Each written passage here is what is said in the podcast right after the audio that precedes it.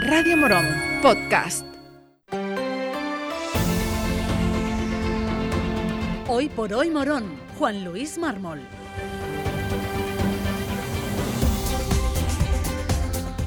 Saludos, ¿qué tal? Muy buenos días. Es jueves 25 de mayo, son las 8 de la mañana y comienza ya el tiempo para la información local aquí en Radio Morón, en la cadena Ser, en este informativo que va a tener los siguientes titulares. Isidoro Gordillo, del alcalde Morón, galardonado como maestro cantero.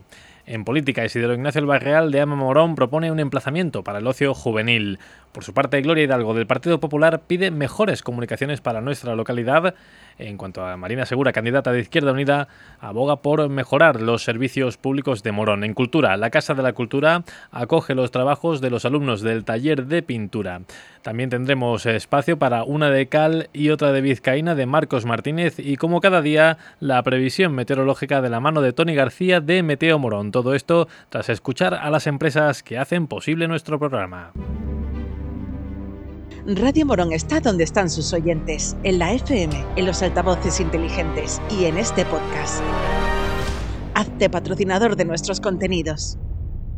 El candidato de Ama Morón, Isidro Ignacio El Barreal, quiere crear un centro de ocio y cultura para los jóvenes de Morón de la Frontera. El espacio elegido sería un solar propiedad de la Junta de Andalucía, pasando el Parque Lazareto. Escuchamos al candidato de AMA. Con fondos europeos se podría presentar perfectamente un proyecto para crear justo en ese sitio una serie de construcciones para hacer un centro de ocio eh, para jóvenes y de ocio cultural relacionados con actividades musicales, con actividades culturales, con actividades de teatro. Se podrían hacer la misma construcción que hay ahora mismo, eh, hacer las nuevas, por supuesto, todas, donde se pudieran hacer locales de ensayo para grupos de música, para grupos de teatro, eh, para grupos en general de jóvenes que quisieran tener allí su actividad cultural y dejar en medio, como hay actualmente allí también, pues una zona libre que sirviera también para que se pudieran hacer espectáculos al aire libre o diferentes eventos, ¿no? Eh, además, esa zona, ese solar, que se llama el Fontanar, y mucha gente lo conocerá por la antigua fábrica de piña, tiene una conexión muy fácil peatonal de unos 150-202 metros con, la, con el Parque Lazareto, y se podría hacer también una conexión un poquito más arriba, también desde el parque, eh, digamos por el norte del parque. ¿no?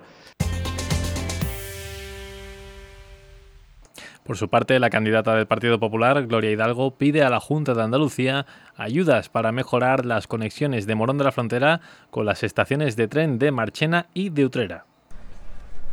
A nadie sorprendo si digo que las comunicaciones en Morón no son buenas. Después del abandono y del aislamiento al que nos han sometido los socialistas en la Junta de Andalucía durante casi 40 años, este problema no se puede solucionar de la noche a la mañana. Pero nosotros, desde el Partido Popular, no vamos a parar hasta reducir al máximo este aislamiento y ante esta necesidad hemos solicitado a la Junta de Andalucía que incluya en el programa Andalucía Rural una ruta desde Morón hacia la estación de tren de Marchena. Este programa ofrece un servicio de transporte interurbano a la demanda por taxi en zonas donde el servicio en autobús es inviable por la baja demanda. Morón ya cuenta con ese servicio para los desplazamientos hacia Montellano, Coripe o la Puebla de Cazalla. Con esto queremos dar un primer paso hacia conseguir acercarnos al tren y abrir la posibilidad de que se creen rutas con trenes lanzadera hacia estaciones cercanas como la de Marchena o la de Utrera. Una demanda que no entendemos cómo el alcalde de Morón no ha detectado en 12 años, habiendo moronenses que estudian y trabajan en Málaga, por poner un ejemplo. Y si la ha detectado, no ha hecho absolutamente nada, ha mirado hacia otro lado, como en tantas cosas. Los vecinos tienen que saber que a partir del 28 de mayo vamos a trabajar para ir reduciendo todas esas trabas que hacen que nuestro pueblo esté estancado con la ayuda del equipo de Juanma Moreno en la Junta de Andalucía lo conseguiremos, porque todos buscamos el mismo objetivo, crear el morón que nos merecemos los moronenses. Ahora depende de ti. El próximo domingo vota al Partido Popular. Por último, la candidata de Izquierda Unida, Marina Segura, lamentaba el deterioro de los servicios públicos de Morón y pedía la recuperación y la mejora en la calidad de estos. Que Morón tenga unos servicios públicos fuertes, de calidad y cercanos, que estén aquí en Morón, es una prioridad para Izquierda Unida, porque es la garantía de que la población de Morón, los vecinos y las vecinas, tengamos una mejor vida. Nosotros creemos que en los próximos cuatro años hay que poner el ayuntamiento a trabajar en una triple dirección. La primera, recuperar todos los servicios que hemos ido perdiendo en estos años. Recuperar Hacienda, eh, la Tesorería de la Seguridad Social, Endesa, los cajeros. Segundo lugar, defender los servicios públicos que ahora mismo tenemos y pelear por aumentar esos servicios públicos. Defender los colegios frente al recorte de unidades, defender nuestra urgencia sanitaria, defender que vengan más ambulancias para, para Morón y, por supuesto, defender la construcción del hospital. Morón se tiene que volver a plantar ante la Consejería de Sanidad para frenar de una vez por todas el maltrato sanitario que sufrimos.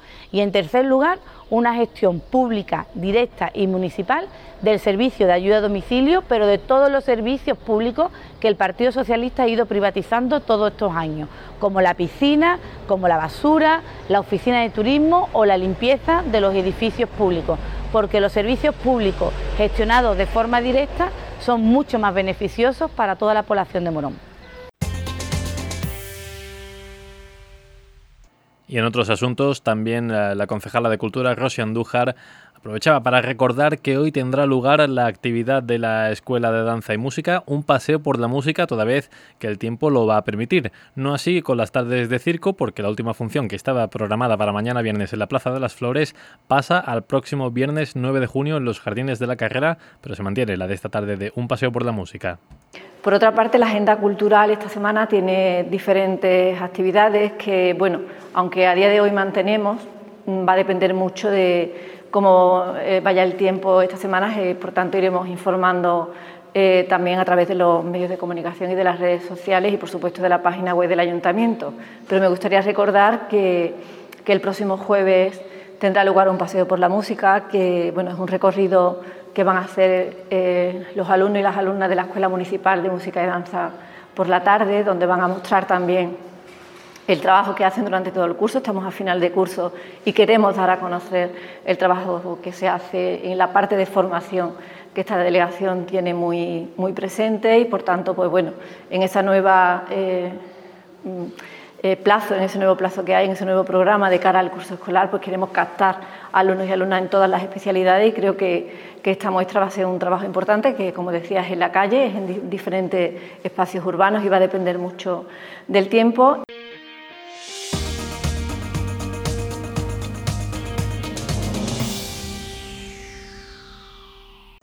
Pues ahí quedaba esa columna de José Carlos Valverde, como cada miércoles, y es tiempo ahora para la información meteorológica de la mano de Tony García, que nos cuenta cómo está el tiempo para el día de hoy. Tony, buenos días.